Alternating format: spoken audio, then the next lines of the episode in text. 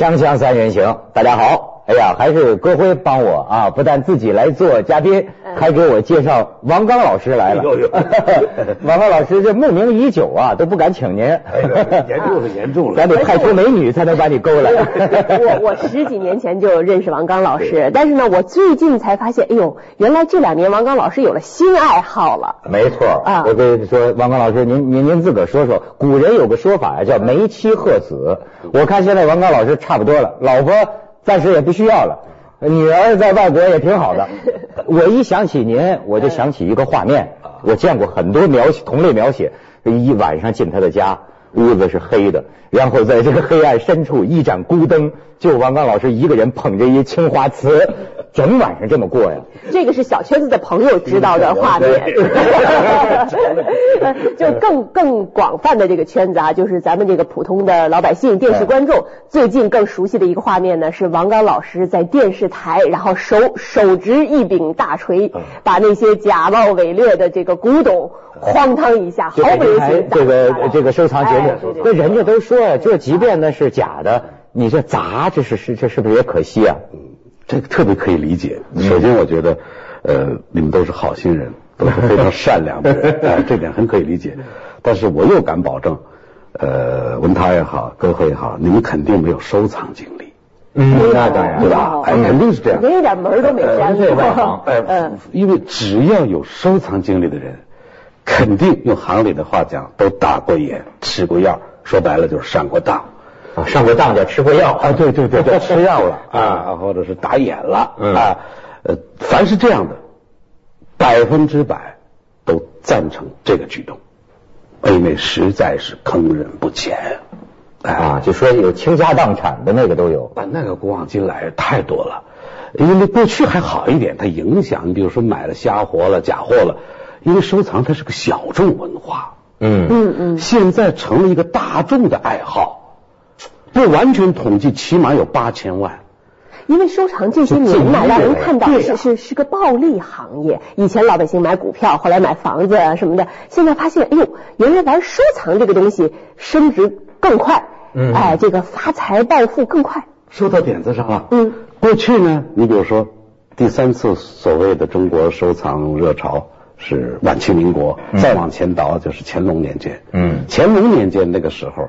那收藏的人更少了，但是因为皇上喜欢，呃，上必好之，下必甚，上有好之，下必必甚之。嗯。后来到了这个晚清民国，晚清民国那个时候，这个面就稍大了一点，而且呢，作假骗人也多了一点。所以过去呢，所谓仿，嗯嗯，是对古代文化的一种传承。后来呢，有这种成分。但是更多的是谋利，谋取暴利。那么现今时下，可以说，除了说，比如故宫博物院的国家博物馆监制说，比如请景德镇仿一批呃清三代的珐琅彩瓷器，嗯，那都有标号的，嗯啊，人家告诉你是仿的，虽然价值不菲，但不菲也就是几万十几万。但如果说当假的卖，那都是上千万、几千万的东西啊，啊，所以这个是要分开来看的。在当下呢，就是说玩的人太多了，而且你说的有些好像内行一说起这事儿还痛心疾首，说是现在收藏成了大众文化，就是八千万，但是说起来好像觉得对这个市场很有问题，是不是？有问题呢？它分在就是在高端市场上是有些问题，但是我觉得更多的是在私下里，有时经常收到一些看完我们这个栏目后的观众来信，真的我看着真的是。首先他挺同情的，开始挺高兴，嗯，有人这么多人喜欢，但是一看寄来的东西，从照片上一看，那就是假的，好多都是工薪阶层，这种人太多太多了，嗯。啊，但是他要是抱着赚钱呢，或者是哪怕投资，甚至投机，这都无可厚非，嗯。啊，因为收藏家真正是无任何功利目的的收藏，现在是占少部分。大部分是投资，还有一部分是小部分是投机。春天买的想夏天就卖，嗯，上海的拍卖拍了的想在北京就再再再再转手，啊，特别是零四年、零五年这种事情很多很多很多，啊，我跟你说，恰恰是因为这个有这种投投机的心理啊，所以现在这个市场上的假货就越来越多，因为都瞅准了嘛。你要是对，你要没有这份贪婪的话，也就不会让人家钻了这个空子。这个你听他们描述，我觉得也这也挺有意思。不同人生活在不同的世界里，你比如说，经常他某个房间四五个同好啊，老朋友在一起互相赞叹你这个东西好啊，你这个东西好，实际上全是假的。你说这个多悲剧啊！这个是是是，但是自得其乐，知道吧？互相都觉得自个儿懂啊。其实我接接触一些这个专家，都这个行它本质上还是小众。对，真懂的从来历朝历代都只能是少数，因为它不同于股票和房地产那些行业，可以这样讲。那个我我跟你念叨了个三五日，再笨的我跟你说三五个星期，你总能明白这股票是怎么回事了吧？哎啊。对不对？但是古玩三五年，你未必明白。但是人发财的愿望却是急功近利的呀。我不能等三五年呐，嗯，对不对？我我这这一两年我就想想通过这个，于是大家趋之若鹜的全来了。所以我现在呢，就听您这么一说，我比较理解。开始说老实话，我看您这个节目，我都我都觉得挺心疼，而且觉得是不是有点这个太严厉了哈？那现在呢，我明白了，就您砸碎的是这个假冒伪劣。那更重要的是，您提醒大家，提醒这个公众，我们千万不要有这种投机的心理。他这基本上是古董界的三幺五消费者权益日，没那么大个儿。其实是收叫什么收藏打假节目。一石二鸟，呃哎，嗯，一石这一锤子，二鸟，一个是打这些知假造假放假的人，可恶。嗯，还有一个就是我们自己这个贪心。哎呦，这个是因为收藏最忌的第一忌就是贪，怎么其实谁都贪，嗯啊，那我开始那个玩这个的时候，我记得特别清楚，我花八百块钱，嗯，乐坏了我了，买了一个永乐的青花压手杯，那值多少钱呢？那个东西因因为全世界就仨，花八百块钱买了一个 八千万都值，那乐坏了，那得乐坏了，因为什么？因为当时想八百万。哎，就是错了。就像你说，咱当一个玩意儿摆那儿也行，八百块钱，因为他要五千嘛。嗯，砍到八百啊，那这个假的成分就太大了。那你当时你就会不相信它是真的呀？是怎么会乐呢？我跟你说，初入此道嘛，他总觉得万一呢？啊，因为这个事儿搞得很神秘。你是王先生吗？我这有好东西。嗯，我知道你明白这个。嗯，我需要钱，我家里头。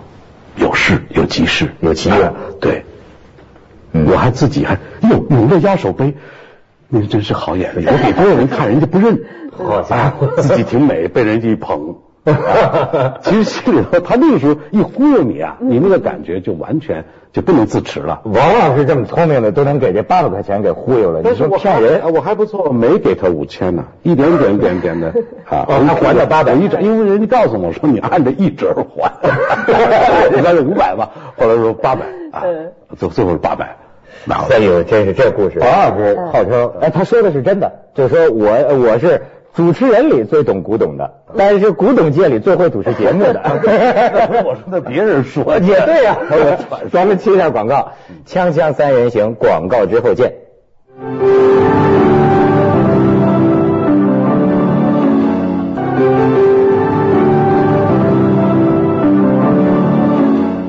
所以王老师今年上咱节目，跟你说有缘。嗯，我在。我才知道，他这个古人说什么敏而好古啊，这好古好到什么程度？你现在去北京故宫，我今年春节去，发现那个带的那个解说的那个声音。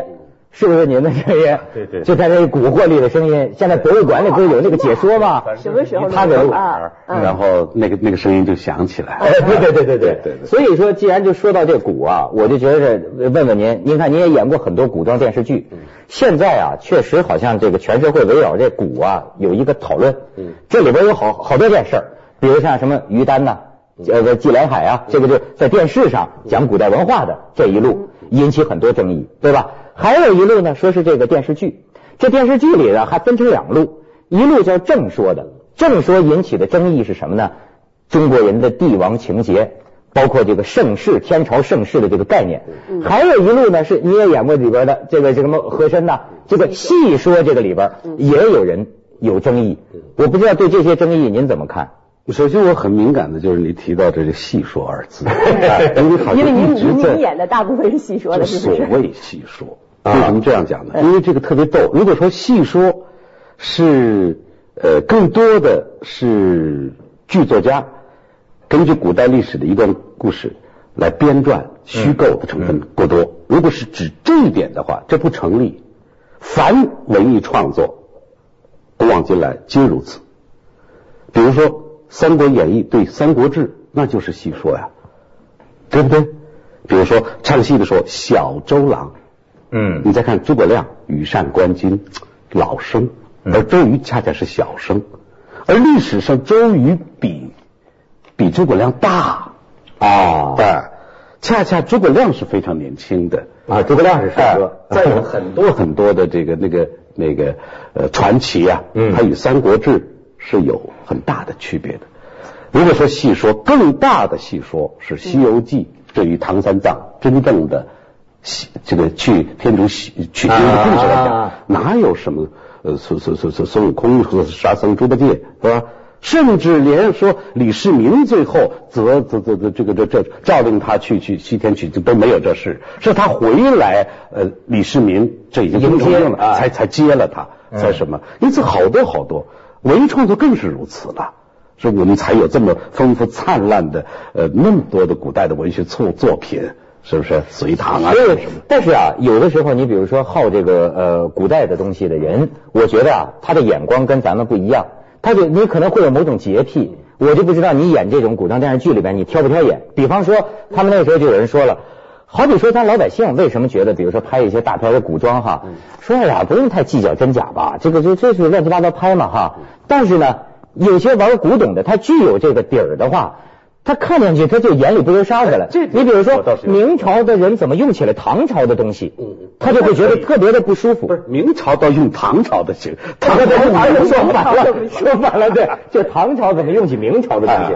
这个很多。你别看在文艺创作上，我是赞成文艺家们驰骋自己的想象，嗯，是不是？刚才说的戏说，第一个是对古代的历史的一一种演绎，还有一个戏说，如果你说我们的戏说是喜剧的话。那喜剧对于正剧，那是古已有之啊，这有什么可可议论的呀？啊，所以这是个伪命题，特别可笑啊！我我我是觉得呀，就是说，呃，我们看这个问题啊，得分析它这个内容和载体的关系。嗯，什么意思呢？你比如说，现在这个易中天讲呃三国，这个于丹讲论语，他在哪儿讲？他在电视上讲，本身这个电视它是个大众传媒的载体，你没有必要要求它非常的学学究化。嗯嗯嗯。你要想这个看，就是我们我们姑且叫它正说和细说。你要想看正说，你去查史书啊，你去查原著，你去听那个专家教授去讲。那么你要是想通过大众传媒针对大众架起一个桥梁的话，何妨细说？所以我觉得说根本。电视就是个戏说你你想想，如果说按照格辉这个理论，连专家们在大众平台上讲述这种我们叫历史课吧，姑且到是都可以都可以以这个的加入借题发挥，借题发挥。嗯，那么一个文艺创作出来的这么一个戏剧，难道不可以吗？但是我另一方面我倒很严谨，就是刚才文涛讲那个。啊，唐朝人用了明用了明代的东西，何止这是最简单的了？啊，我跟你说，有一部我曾经看过的，我估计不好说是哪部，一个历史这个这个反映呃这个跟古玩有关系的吧？啊，那是证据啊。嗯，某人从地下拎了一个东西。嗯，啊，就是你看，你你原来还喜欢元青花啊，如何如何？我一看。那是一个铜制粉彩，这个差到什么程度呢？就像有一个人拎起了一双袜子，是一花袜子啊，然后问：“哎，这是谁的蓝呢子帽子啊？” 差别到这种程度，这就不能忍受了。还有呢，你比如说，呃，有些经，比如我经常到了拍戏现场，呢我首先一扫，我说又挂反了，嗯，什么呀？对联。或者抱住啊，上下来正好是百分之五十的概率。是是是是，概概这个我也到处都见到。就是说你这个对联啊，一般现在都是应该是这个像写竖体字一样。对对对对。这边的是上联，这边是下联，但是一般都是挂反了。对，嗯。还有就是，你比如说，呃，你要演民国戏好办一点，因为你什么东西都可以用了。嗯嗯，掺掺和的古玩的东西，这叫古玩的话。但是你比如清乾隆，嗯，比如和珅的戏，和珅拍过几次，但是有时候已经，人大家费了劲把道具摆来，一看全是晚清的椅子，呃，民国的椅子。就是新的啊，它是仿的嘛，但是那个制式那个什么全全。哦，您我觉得这个需要较真儿。这个我倒是需要。因为像当年咱们看这香港的电视连续剧，就感觉他完全也不理会这一些了。嗯。就是什么这种这种东西，你觉得老百姓？呃，老百姓当然那是您，因为什么？因为我我我我懂了，这个这个多少懂点的他就麻烦了。对，懂点他就。我不懂的是，我根本我也。不什么？呃，我觉得王刚老师说的这点特别重要，就是说事实你不能篡改。嗯，那就是这个呃明朝，我们用唐朝的东西还行，对，唐朝无论如何不能用明朝的东西。但是什么可以改变呢？就是这个这个人的情感表述和这个价值判断，你可以这个，我觉得可以进行一些。我因为我是做演员的，我们经常在这个把顺嘴就把他的话改了。哎，你比如说《江山风雨情》，我演。崇祯驾前的那个大太监王承恩，啊。问那个谁陈圆圆对吴三桂的感情，那你扪心自问，孩子，你真爱他吗？我说不出来，这古人我说不出来，我顺手就就顺嘴就改，我说你扪心自问，你心里有他吗？我就只改这个，哦，就是现代的语言，嗯嗯嗯，啊，不是说至于明末。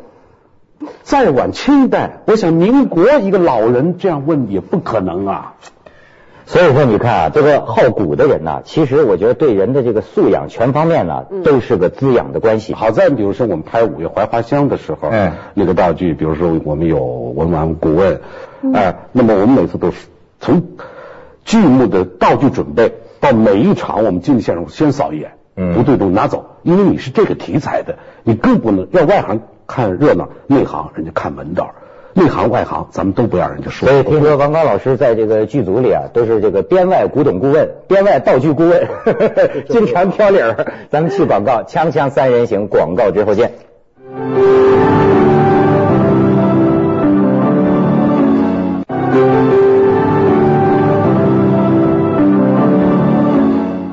歌辉，你刚才就提起这话头，其实是最近一个聊得多的，就是现在啊，所谓这个学者、知识分子啊，你在社会上，我觉得呈现出多种样的面貌。你比如有的就说这搞收藏的，拿来说某某大学历史考古系教授，你看他给我写的证书，其实是假的。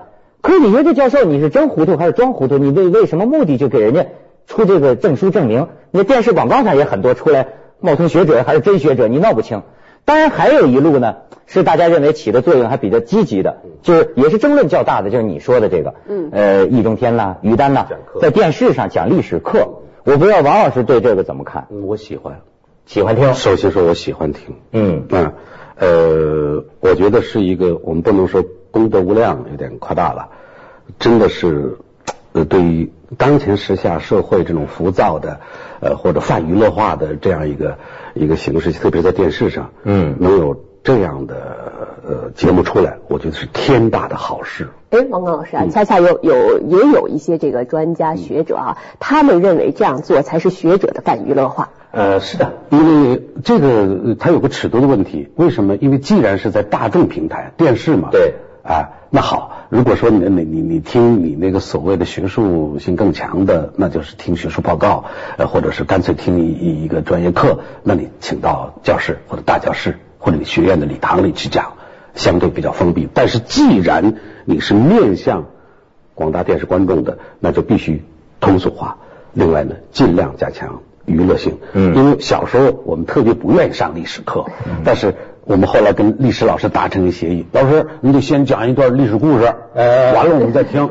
那老师费尽心机一定讲一段历史故事，然后引入正题，我们才听。对对。其实现在呢，只不过是这个范围。更大了，我觉得是非常好的一件事情，哎，嗯，非常好。但是我不喜欢那种就是老拿我们说事儿，就又归到那个所谓戏说啊啊，这个和珅不是那个那个那个王刚那模样，那当然了啊 啊，或者说什么什么什么诸如此类的，我觉得我觉得好像就是否定我们这个是完全没有必要的，因为这是两码事。你讲的是历史，嗯，我演的是历史剧。哎，我们演绎的是一段历史故事。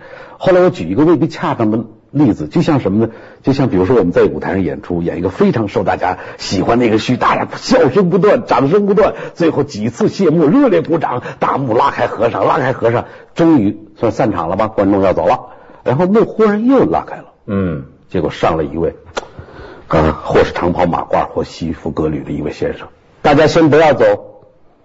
刚才他们演的全是瞎掰，历史上根本不是这么回事听我给你们讲讲那一段真实的历史。我觉得有时候就是这样一种，哎，这也挺有意思。其实我看这种戏说呀，那照我个人来讲，我从来没当真。对不？反而你要挑演，你要批评，说的是你娱乐没搞好。你比如说，你戏说本来应该逗大家乐，很娱乐，但是有些东西呢，肉麻当有趣。我这咱们探讨的是这个问题，从艺术层面，哎，从艺术层面说。嗯，当然了，你比如说明明这个人物是宋代的，你愣把他安到唐代了，那是不成的。大的历史实际上相对真实，但是许包括你们讲课的时候也经常用的这个这样的话啊，这个当时这个纪纪晓岚或者是谁就和珅，后来就跟他和珅说你这不成。嗯，什么什么时候和珅那那么说了？我们戏里可以那么说，但是你的讲座你有录音机吗？你当时在场吗？嗯，等等等等。所以其实啊，甚至就是误读本身呢，也是知识的一个组成部分。有的是他个人的见解，而且我觉得啊，这是个本事。呃，有一部分学者兼有这种本事，这是大本事。就是说，话虚通俗，方传远；语必观风，始动人。招。嗯，不要说像这个《论语》啊、《三国》啊这些更人文化一些的东西，其实连很多自然科学的比较这个高深一点的，没错。哎，在西方啊，都有很多这种专家，他们利用电视媒体。哎，这点你倒说了，就是我们这个呃人文科学这方面现在在加强，但是在自然科学领域比较差。你想，我们小时候多么喜欢看《十万个为什么》？十万个为什么？我们爱科学。哎呀，你还别说，你说人家那个霍金写的那个《时间简史》，哎，大部分人看得懂。他就是他的原则，他就说我写书能不能尽量少用公式？这书里一个公式，物理公式不出现。你看，都是为了给人方便嘛，让咱们明白。人是把复杂的东西简单化，让你明了。对，那些故弄玄虚，甚至说是废物笨蛋，他把本来简单的东西非要弄复杂。这就是王老师一锤子砸了，是吧？这是。